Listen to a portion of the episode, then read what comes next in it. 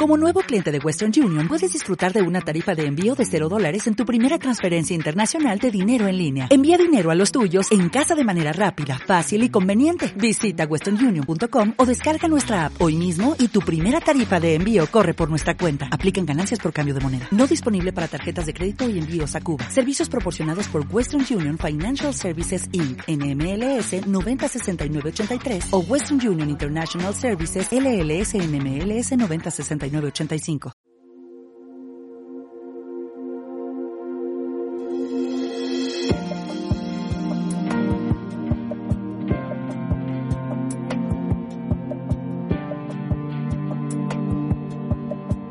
Estamos estudiando el libro de los tesalonicenses.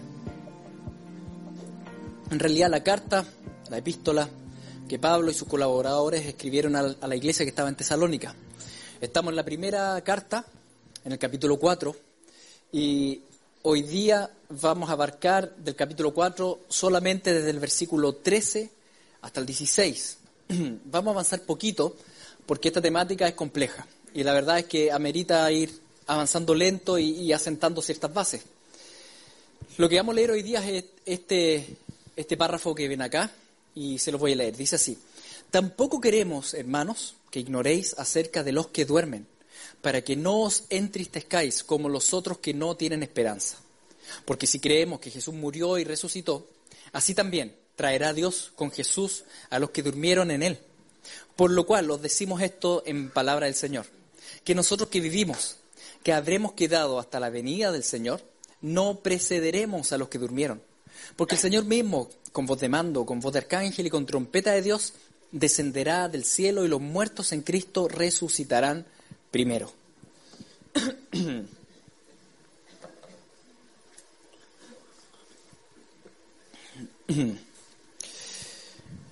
Hoy día vamos a trabajar esta temática, vamos a estudiar la, escritura en este tema que habla, este pasaje que tiene que ver con los muertos en Cristo, aquellos que fallecieron en Cristo. Es un tema complejo, es un tema del cual muchos pasajes hablan, pero no tenemos plena claridad. Por lo cual me voy a meter principalmente en este tema porque Pablo lo explica de esta manera en la primera frase, cuando él dice, tampoco queremos, hermanos, que ignoréis acerca de los que duermen, para que no os entristezcáis como los otros que no tienen esperanza. Pablo dice, miren, no, no es bueno ignorar respecto a estos temas. Si bien la Biblia no nos da plena claridad, sí nos da ciertas luces. Luces de las cuales, bueno, yo quiero hoy día conversar con ustedes. Porque nos hablan de la esperanza a la cual hemos sido llamados.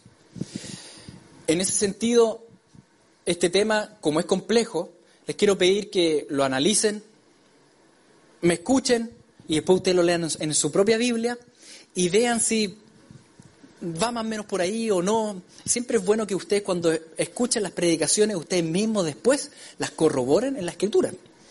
Porque recuerden que, que el predicador lo que debe hacer es exponer la escritura. Y ustedes deben cerciorarse que el predicador haga eso. Y lo que no provenga de la escritura, lo desechan. ¿No es cierto? Ese ejercicio hay que hacerlo siempre, pero hoy día se lo recuerdo porque esta es una temática compleja, que yo les voy a dar nuestra postura, lo que nosotros creemos al respecto como congregación, pero es, algo que cada uno de nosotros debe estar estudiando en el Señor y por tanto debemos enfrentar este tema con humildad, con mansedumbre, aunque no ignorándolo. Entonces, la predicación de hoy día la voy a hacer un poco distinta a las demás predicaciones que hemos hecho de la carta. Va a ser una predicación temática más que expositiva. Las predicaciones expositivas toman el pasaje, ¿no es cierto?, y uno va versículo por versículo. Lo que voy a hacer hoy día, en realidad, voy a tomar este tema de los muertos en Cristo y voy a desarrollarlo a lo largo de lo que dice toda la Escritura. Entonces, más bien una predicación temática, con todas las complejidades que eso trae. Para para hablar de este tema y analizar lo que dice la escritura, debemos entender que la Biblia está escrita, fue escrita más o menos en un lapso de dos mil años. Por tanto, en la escritura vemos una revelación progresiva de las distintas cosas. Todo lo que dice en Génesis es absolutamente verdadero, aunque aún no estaba plenamente comprendido o revelado.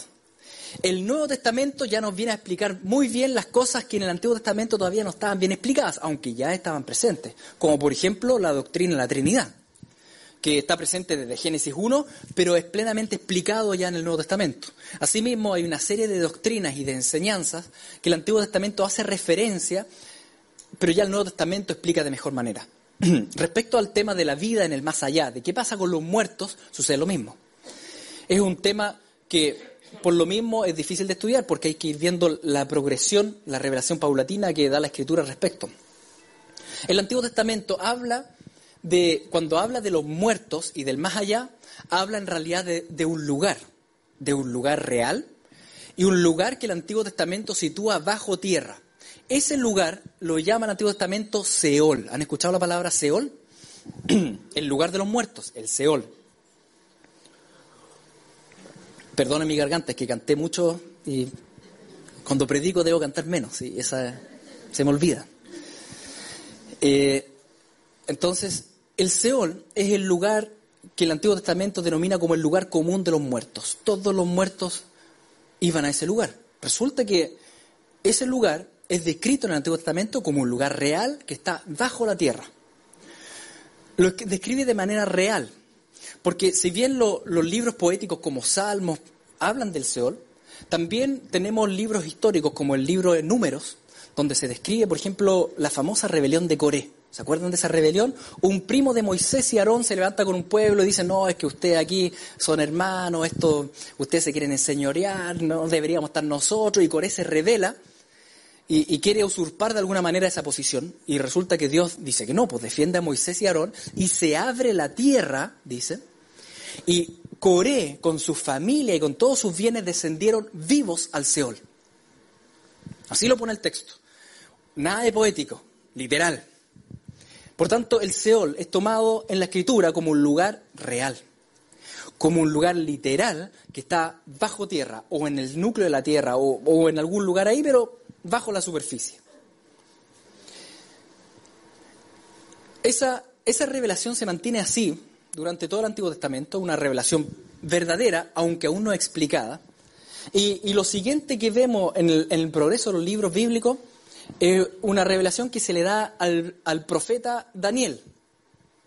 Daniel, que ya estamos llegando ya hacia el final del Antiguo Testamento, Jesucristo se le aparece y le dice esto, le dice, pero tú persevera hasta el fin y descansa, que al final de los tiempos te levantarás para recibir tu recompensa. Esta frase es cortita, pero es muy importante. Es como todo lo que pasa en el Antiguo Testamento. Te dice pequeñas verdades, aún no te las explica, pero son verdades. Aquí vemos tres elementos que hasta ese punto en la escritura no se habían explicado. Primero le dice a Daniel que cuando él muera va a reposar. O sea, él va, él va a poder descansar. Segundo, se le dice que al final de los tiempos Él va a volver a levantarse. Esta es la primera eh, pronunciación explícita de la resurrección de un Hijo de Dios, de los santos. Es la primera vez que en el Antiguo Testamento se habla de que, de que los hijos de Dios, los creyentes, van a, a resucitar. Y se le dice a Daniel cuando dice, tú te vas a volver a levantar. Segunda afirmación importante. Tercera afirmación importante. Dice, tú vas a recibir recompensa. ¿De qué? De las cosas que hizo en la vida. Por tanto, hay una tercera afirmación que también es importante, que las cosas que se hacen en esta vida, de alguna forma, van a influir en la eternidad. ¿Ya? Y el Antiguo Testamento no da mucha más luz que la que le acabo de decir. El Seol, lugar común de los muertos, un lugar real bajo tierra, y después esta afirmación asombrosa que se le hace a Daniel. Finalmente, llegamos al Nuevo Testamento, llegamos a la encarnación de Cristo. Y Jesucristo será el que, el que, por así decirlo, quite el velo y explique mucho más respecto a lo que sucede con los muertos. Jesucristo, en, en los discursos que él da en, en, en la enseñanza que están escritas en los evangelios, la verdad es que enfatiza muchísimo todo el tema de la vida después de la muerte. Lo enfatiza, muchas veces. Es Jesucristo mismo el que va a hablar muchas veces respecto a las recompensas eternas que tiene alguien que, que, vive en Él y va obedeciendo su palabra. Es Jesucristo mismo también el que va a enseñar mucho respecto al infierno y los sufrimientos del infierno. ¿Y por qué es tan importante la enseñanza del infierno? Porque, bueno, para que hayan buenas nuevas, primero tenemos que entender cuáles son las malas nuevas. Las malas noticias es que todo ser humano va direccionado al infierno. ¿Por qué? Por nuestros pecados. ¿De qué nos vino a salvar Jesús? Del infierno, de la condenación eterna. Y ahí están las buenas noticias. Por tanto, Cristo cuando empieza a enseñar de esto, Él va a ser probablemente en toda la escritura la persona que más va a hablar del tema, porque de eso nos vino a salvar. Nos vino a salvar de, las llamas del sufrimiento. Ahora, Él, habla en, muchas secciones de esto, pero tal vez la sección más importante o, que más nos llama la atención es la, historia que él relata sobre Lázaro y el rico. Que no se sabe si era parábola o no, porque la verdad es que generalmente las parábolas parte diciendo el autor del libro, esto Jesús contó esta parábola. En este caso no se dice que era una parábola, podría haber sido, podría haber no sido, pero en lo concreto da un poco lo mismo si era parábola o no, porque Jesús incluso cuando contaba parábolas, nunca ocupó elementos ficticios inventados. Él siempre ocupó elementos reales. Por ejemplo, la parábola del sembrador, ¿no sé, donde hay semilla y existe la semilla, y hay tierra y hay pájaros. Él siempre ocupó elementos reales para contar parábolas. En este caso, en la historia de Lázaro y el rico, sea parábola o no, llama mucho la atención lo que él describe y lo que él habla. Lo dice de esta manera. Dice, había un hombre rico que se vestía de púrpura y de lino fino y hacía cada día banquete con esplendidez. Había también un mendigo llamado Lázaro que estaba echado a la puerta de aquel lleno de llagas y ansiaba saciarse las migajas que caían de la mesa del rico, y aún los perros venían y le lamían las llagas. Aconteció que murió el mendigo y fue llevado por los ángeles al seno de Abraham. Y murió también el rico y fue sepultado. Y en el Hades alzó sus ojos, estando en tormentos, y vio de lejos a Abraham y a Lázaro en su seno. A ver, antes de continuar esta historia que describe Jesús. La palabra Seol es una palabra hebrea. En el Nuevo Testamento, el Nuevo Testamento fue escrito en griego, y ahí la palabra Seol se traduce como Hades. La palabra Hades es la palabra griega de la palabra Seol, que es en hebreo. Por eso en el Nuevo Testamento ya no van a leer del Seol, sino que se lee el Hades. ¿Ya? Así que eh, es la traducción griega del hebreo. Entonces dice que fueron los dos, o sea, fueron al Hades. Entonces él, dando voces, dijo, Padre Abraham, ten misericordia de mí y envía a Lázaro para que moje la punta de su dedo en agua y refresque mi lengua, porque estoy atormentado en esta llama. Pero Abraham le dijo, Hijo, acuérdate que recibiste tus bienes en tu vida y Lázaro también males. Pero ahora éste es consolado aquí y tú atormentado. Además de todo esto, una gran cima está puesta entre nosotros y vosotros, de manera que los que quisieren pasar de aquí a vosotros no pueden, ni de allá pasar acá. Entonces le dijo, te ruego pues, padre, que le envíes a la casa de mi padre, porque tengo cinco hermanos, para que les testifique, a fin de que no vengan ellos también a este lugar de tormento. Y Abraham le dijo, a Moisés y a los profetas tienen, óiganlos. Él entonces dijo, no, padre Abraham, pero si alguno fuera a ellos de entre los muertos, se arrepentirán. Mas Abraham les dijo, si no oyen a Moisés y a los profetas, tampoco se persuadirán, aunque alguno se levantare de los muertos. Cuando habla de Moisés y los profetas está haciendo la referencia al Antiguo Testamento, ¿no es cierto? Escrito por Moisés y los profetas. A ver, esta, esta historia, o tal vez parábola, tiene varios elementos clarificadores en el relato. En primer lugar, efectivamente, Jesucristo siempre trata al Hades como un lugar real, como un lugar existente, el lugar de los muertos. No, en, ningún momento Jesucristo niega la existencia de ese lugar terrible, sino que al revés lo afirma, ya sea por medio de historia o incluso en afirmaciones doctrinales que él hace. Lo toma como un lugar real. Él lo enseña así, como un lugar real. En segundo lugar, también es interesante que Jesucristo insiste en que las personas que han muerto no entran a un estado de hibernación o de inconsciencia, sino que están plenamente conscientes. Los muertos, entonces, cuando la Biblia los describe de manera más bonita o poética, cuando les dice los que duermen, En realidad es una forma bonita de decir que están muertos, pero no es que estén inconscientes. La Biblia nunca afirma de la inconsciencia de los muertos, al revés. Te habla mucho de la conciencia, de que están despiertos, de que saben lo que está sucediendo, de que, de, de que saben lo, incluso lo que está sucediendo en la tierra, como lo vemos, por ejemplo, en la transfiguración, que ¿quién se aparece? Moisés y Elías. Y hablan con Jesús del éxodo que iba a venir. O cuando Cristo habla con los judíos, les dicen, ¿saben qué? Abraham esperó este día y lo vio y se gozó. Abraham estaba consciente de lo que estaba pasando. O como cuenta esta historia, que Lázaro estaba consciente, o sea, el rico, perdón, estaba consciente de su familia incluso quería que su familia no llegara al lugar de tormento. Estaba siendo atormentado y ese tormento era consciente. Él estaba siendo quemado en llamas. Y en eso Jesucristo insistió muchas veces cuando él enseñaba. Él decía, él decía, pongan mucho ojo, estén preparados para la venida del Hijo del Hombre, porque si no, dice, si no están preparados, si no están rendidos a Cristo, va a ser rechinar de dientes. ¿Se acuerdan de eso? Rechinar de dientes habla de un sufrimiento que es consciente y que es terrible, donde el gusano no muere, dice. Es decir, comido por gusanos, pero conscientemente quemándose. El lugar, el infierno, la verdad es que es descrito, es enseñado como un lugar real y es descrito como un lugar de tormento, de sufrimiento, al cual va todo aquel que no ha depositado su fe en Cristo. Todo aquel que rechaza a Jesucristo. Es una enseñanza cruda, es difícil, es compleja, pero nada que hacer, es la verdad. La verdad es la verdad. Por algo existen buenas nuevas, que el Señor nos vino a salvar de ese lugar terrible. El que, el que cree en Cristo es salvado a las llamas, el que no cree va a las llamas. ¿Y qué pasa con aquella persona que no cree hasta el día de hoy? Va directo al tormento del Hades o tormento del Seol. ¿Hasta cuándo?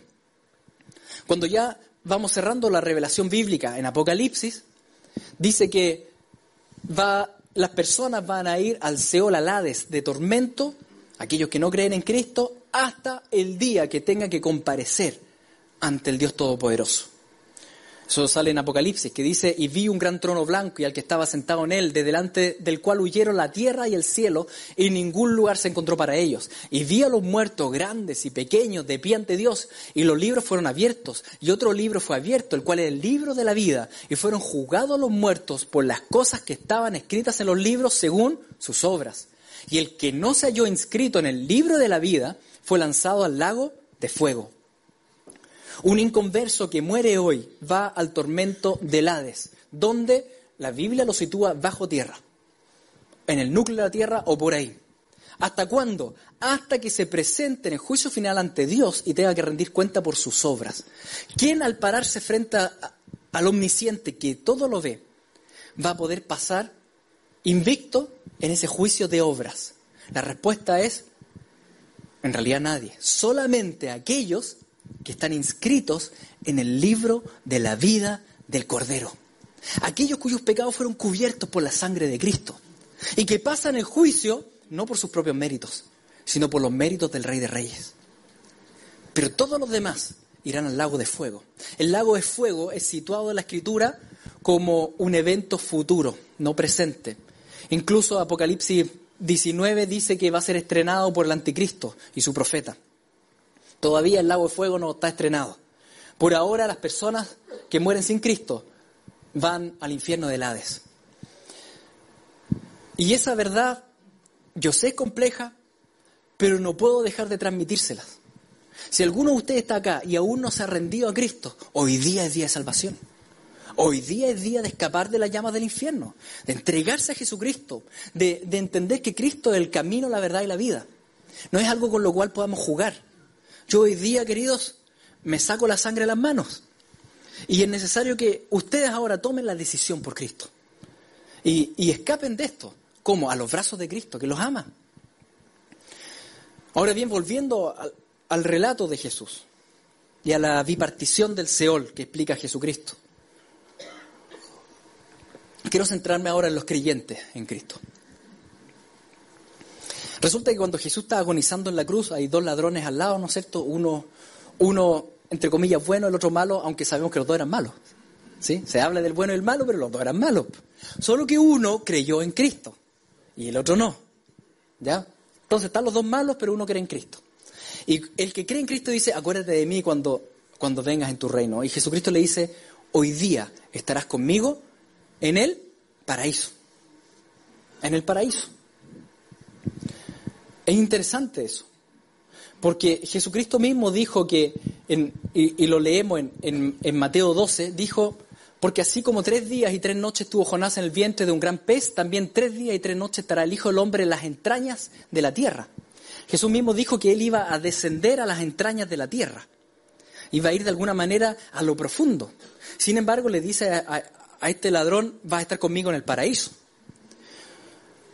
No es que ascendió al trono de Dios o al cielo, porque cuando Jesús resucita, después del tercer día, María Magdalena lo ve, ¿no es cierto? Y, le abraza los pies y Jesús le dice, en Juan 20 leemos esto, Jesús le dijo, no, no me toques porque aún no he subido a mi Padre, mas ve a mis hermanos y diles, subo a mi Padre y a vuestro Padre, a mi Dios y a vuestro Dios. Jesús cuando resucita dice explícitamente, yo todavía no he ido al Padre.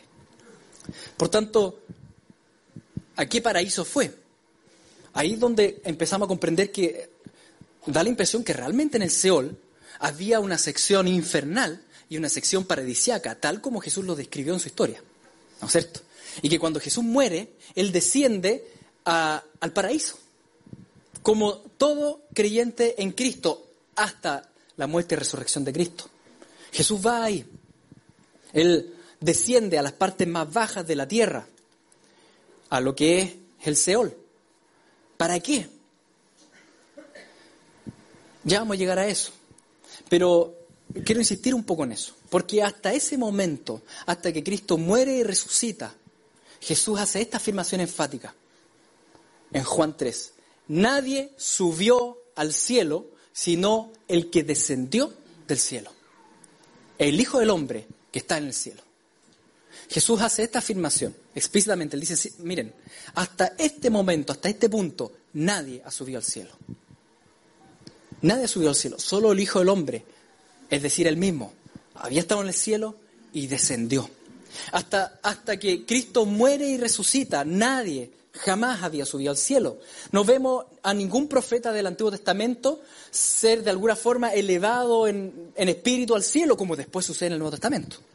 No lo vemos. Los, los, profetas del Antiguo Testamento, incluso cuando ven, algunos de ellos ven el glorioso trono de Dios, lo ven, lo describen de alguna forma volando sobre el Jerusalén, o, o, lo vemos en Éxodo cuando lo ven sobre el Sinaí, pero en la tierra. No, no tienen de alguna forma una visión del cielo mismo sino que ven el trono de Dios, pero, pero acá. Pero algo pasa cuando Cristo muere y resucita, y tal vez tiene que ver con esto que habló Moisés con él en la transfiguración cuando dice del éxodo que iba a venir. Jesucristo toma las llaves de la muerte y del infierno. Jesucristo vence en la cruz. Vence en la cruz. La Biblia no habla de una batalla en el Seol, pero sí te habla de la victoria en la cruz. ¿Y qué es lo que, qué es lo que trae esa victoria? Que el velo es rasgado. El velo que separa el lugar santísimo de Dios con el resto de la tierra. ¿No es cierto? Pedro lo describe así, porque también Cristo padeció una sola vez por los pecados, el justo por los injustos, para llevarnos a Dios. Y aquí donde viene un cambio, pero trascendental en la historia de los creyentes en el Señor. Que Jesucristo, por medio de su sacrificio, abre un camino para ir directamente al reino de los cielos. Hasta la muerte y resurrección de Cristo, nadie podía ir al reino de los cielos. ¿Qué pasó con Moisés, con, David, con Aarón? Jesús los describe en el paraíso del Seol. No los describe en la presencia de Dios. Porque el camino estaba cerrado.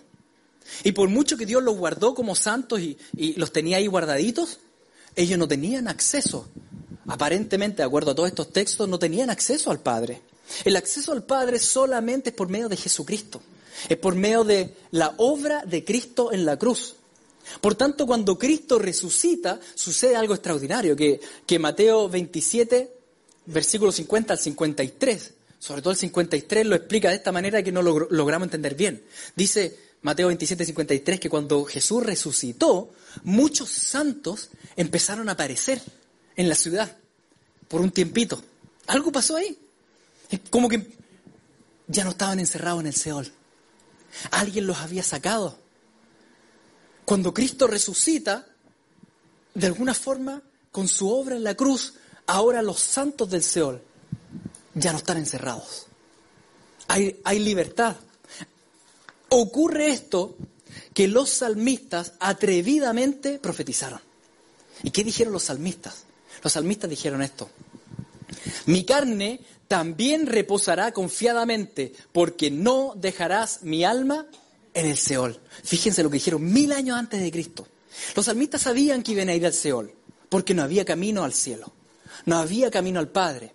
Ellos sabían que iban a descender a las profundidades de la tierra, pero decían esto, ¿sabes qué? Yo sé que el Señor me va a venir a buscar. Yo sé que el Señor me va a venir a sacar del Seol. O como dice el Salmo 49, Dios redimirá mi vida del poder del Seol, porque Él me tomará consigo. Miren qué potente esa frase. El Señor me va a redimir, me va a comprar, y el Seol ya no va a tener poder sobre mí. Y Él me va a tomar con sigo. Una frase que te explica el Evangelio. Potente. El salmista sabía que iba a descender al Seol, pero también estaba confiado en que Dios lo iba a rescatar de las garras del Seol y de la muerte. Jesucristo lo iba a hacer. Jesucristo lo, iba, lo iba, iba, a guiar su pueblo, incluso más allá de la muerte, como dice el Salmo 48, cuando dice, porque este Dios es Dios nuestro eternamente y para siempre. Él nos guiará aún más allá de la muerte.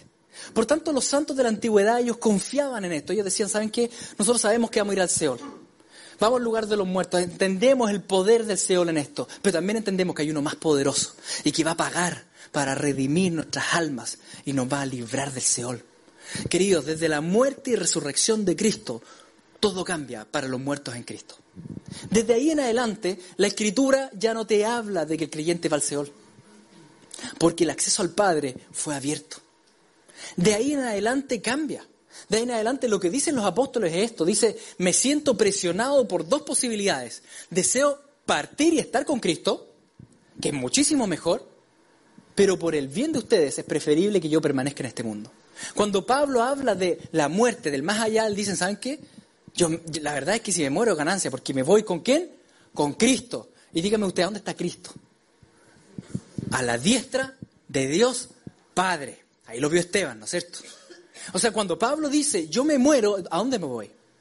Donde el Padre. Nosotros ya no vamos al Seol. la muerte y el Seol ya no tiene poder sobre nosotros porque Cristo tiene las llaves del infierno. Él tiene las llaves de la vida. ¿No es cierto?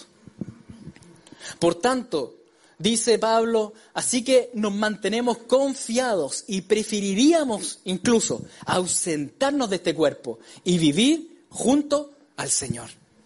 El creyente hoy día tiene la esperanza de qué? De que estamos, vamos a estar con el Señor.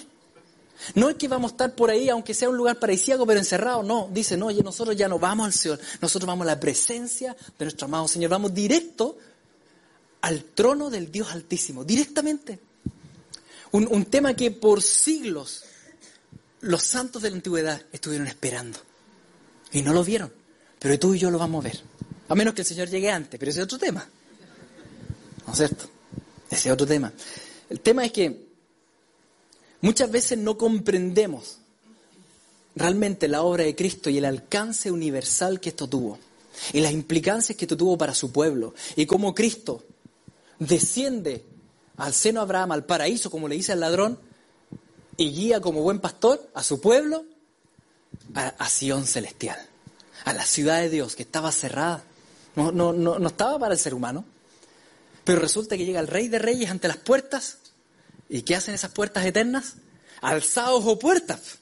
Y entrará el rey de gloria. Y el rey de gloria entró. Y detrás de él, todo su pueblo. Están ahí ahora en la Sion celestial. Y si tú y yo morimos, ¿a dónde vamos? A Sion. A la ciudad de Dios. Al trono de Dios. A la dimensión celestial. Y así termina Apocalipsis, cuando en Apocalipsis 7 leemos que ante el trono de Dios repentinamente ya no hay solo ángeles. había una multitud y multitud, millones de personas de todas las etnias del mundo. Y, Juan dice, ¿y quiénes son todos estos?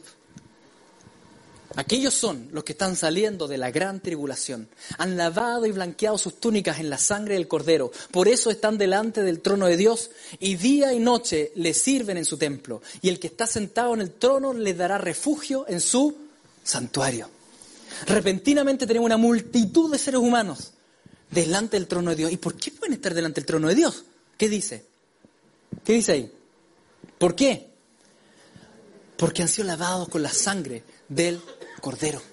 La sangre del cordero ha permitido el acceso al trono de Dios. Sin la sangre del cordero no llegamos ante el trono de Dios. Y ahí Él nos dará refugio. Por eso, queridos, tenemos una bendita esperanza. Aquel que no cree en Cristo aún desciende al Seol, a la parte infernal del Seol, pero aquel que cree en Cristo ahora se va con el Señor. Se va con Él, va al reino de los cielos y cambia toda la historia. Y el concepto este, bueno, de, la gran tribulación que aparece ahí, probablemente lo veremos en un, par de domingos más. Y, así volvemos a, Tesalonicenses. Y yo creo que era importante explicar todo esto, porque en Tesalonicenses dice una palabra que, que muchas veces pasamos por alto, pero que es importante en toda esta temática, cuando dice en el versículo 4.14, porque si creemos que Jesús murió y resucitó, así también traerá Dios con Jesús a los que durmieron en Él. No es que los viene a buscar, dice Él los va a traer consigo, ¿sí? Porque los muertos en Cristo ahora, ¿con quién están? Están con Él. Por tanto, no es que ahora Él los venga a buscar, Él los va a traer. Cuando, cuando Cristo vuelva, Él va a venir con su, con su iglesia con las santas miríades y también los ángeles. Pero también va a estar la iglesia ahí. Si tú mueres antes de la venida de Cristo, tú vuelves a la tierra con Cristo al lado. ¿Sí? Entonces Jesús va a traer a su pueblo, dice. Ahora, ¿qué va a ocurrir en ese momento? Por lo cual os decimos esto en palabra del Señor, que nosotros que vivimos, que habremos quedado hasta la venida del Señor, no precederemos a los que durmieron. Porque el Señor mismo, con voz de mando, con voz de arcángel y con trompeta de Dios, descenderá del cielo y los muertos en Cristo resucitarán primero. Jesucristo va a traer a su iglesia los que han fallecido durante todos los últimos siglos y han creído en Él, y aquí los va a resucitar. Cuando hablamos de resucitar, ¿a qué se refiere? Porque igual están vivos. Sí, pero no tienen cuerpos físicos. En este momento están en espíritu. Apocalipsis 6 nos habla de las almas que están en la presencia del Señor. Están en espíritu, pero no tienen el cuerpo. El cuerpo en realidad se corrompió y murió acá en la tierra, ¿no es cierto? Y Él les va a dar cuerpos nuevos. Cuando hablamos de la resurrección, hablamos de recibir cuerpos físicos nuevos. Y tal vez a esta altura de la prédica usted dice, oye, la prédica para rara, ¿no es cierto? Pero es la palabra del Señor, pues ¿qué, qué vamos a hacer? Hay cosas gloriosas y misteriosas que no las comprendemos plenamente, pero logramos atisbar por la obra del Espíritu Santo en nosotros y tenemos que gozarnos en eso. Tú y yo, si morimos y estamos en espíritu con el Señor, cuando volvamos con Él, vamos a recibir cuerpos nuevos, cuerpos nuevos glorificados, cuerpos que ya no van a estar corrompidos como nuestro cuerpo actual, cuerpos que ya no, ya no van a tender constantemente al pecado, cuerpos que no van a tender constantemente al mal, cuerpos ya no enfermos, cuerpos no moribundos, sino que cuerpos nuevos, glorificados. Ahora tal vez usted diga, no, esto ya es mucho. Pablo dice esto, que la doctrina de la resurrección de los creyentes es doctrina fundamental. Se lo explica a los Corintios cuando dice, si se predica de Cristo que resucitó de los muertos, ¿cómo dicen algunos entre vosotros que no hay resurrección de muertos? Porque si no hay resurrección de muertos, tampoco Cristo resucitó. Y si Cristo no resucitó, vana es entonces nuestra predicación. Vana es también vuestra fe. Porque si los muertos no resucitan, tampoco Cristo resucitó. Y si Cristo no resucitó, vuestra fe es vana. Aún estáis en vuestros pecados. Entonces también los que durmieron en Cristo perecieron. Si en esta vida solamente esperamos en Cristo, somos los más dignos de conmiseración de todos los hombres, dice. O sea, más enfático no puede ser Pablo. ¿Qué dice? Si no creo en la resurrección de los creyentes, entonces no creo en la resurrección de Cristo que es la cabeza. Porque si resucitó la cabeza, también resucitará el cuerpo. No puede resucitar solo la cabeza y el cuerpo qué. No, resucita la cabeza, también el cuerpo. Resucitó Jesucristo, resucita su iglesia. Cristo ya resucitó. Ahora estamos esperando la resurrección de los que murieron en Cristo. ¿Cuándo va a ocurrir eso? Cuando Cristo vuelva. Por tanto, dice Pablo, no quiero que ignoren de esto, porque esto nos trae gozo. Nos trae gozo al pueblo de Dios. No, no lo ignoremos. No debemos ignorar lo que sucede con los muertos.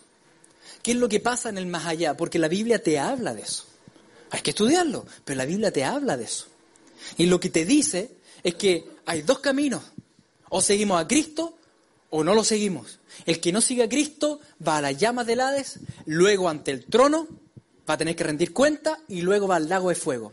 Y el que sigue a Cristo va directamente a la presencia del Señor. Y cuando Cristo vuelva, recibirá cuerpo nuevo, físico. ¿Para qué? Para reinar con Cristo. Por tanto, no sé cómo te habías imaginado el futuro, pero el futuro la Biblia no lo describe, no lo describe meramente espiritual o etéreo, lo describe físico. Por eso es tan fundamental la doctrina de la resurrección.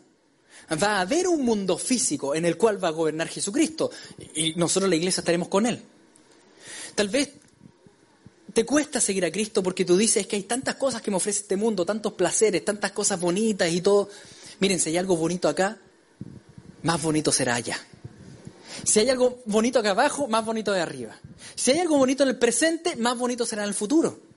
No, no tengas miedo, no tengas temor de soltar las cosas de este mundo, de perderte los placeres de este mundo. Da lo mismo, porque viene placer eterno.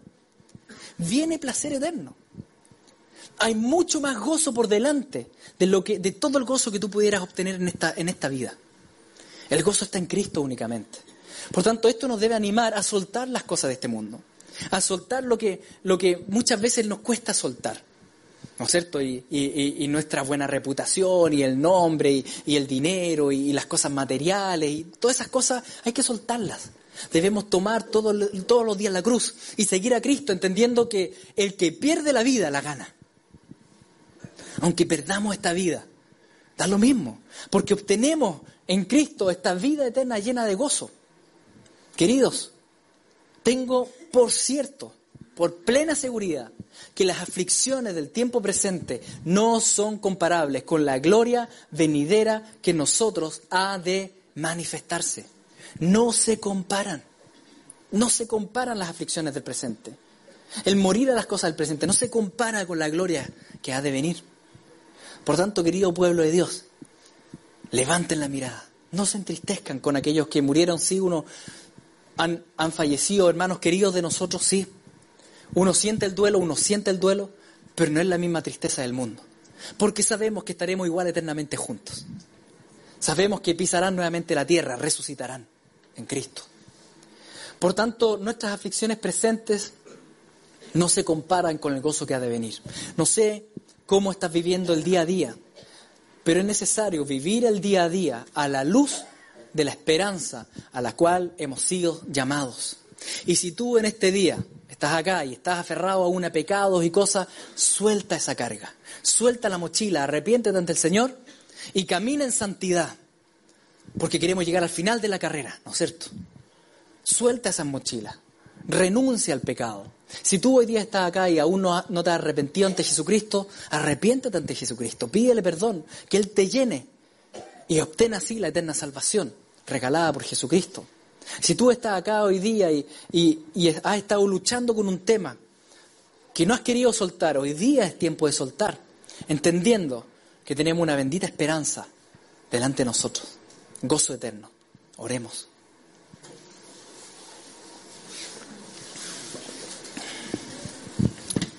Jesucristo, tú volverás. Estamos expectantes a tu retorno, a tu venida. Te damos tantas gracias porque rescataste nuestra alma del Seol.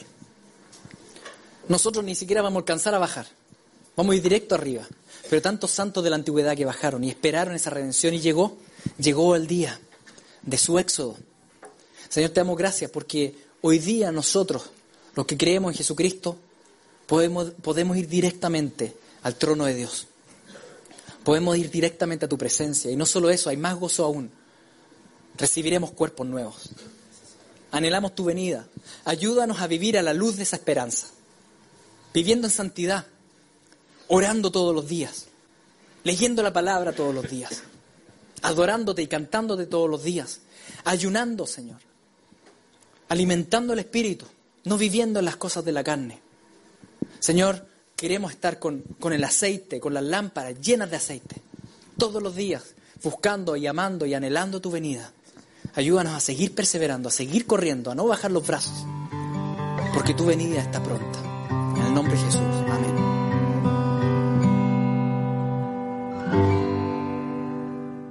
Dale más potencia a tu primavera con The Home Depot. Obtén una potencia similar a la de la gasolina para podar, recortar y soplar con el sistema OnePlus de 18 voltios de Ryobi desde solo 89 dólares. Potencia para podar un tercio de un acre con una carga. Potencia para recortar el césped que dura hasta dos horas. Y fuerza de soplado de 110 millas por hora. Todo con una batería intercambiable. Llévate el sistema inalámbrico OnePlus de 18 voltios de Ryobi. Solo en The Home Depot. Haces más. Logras más.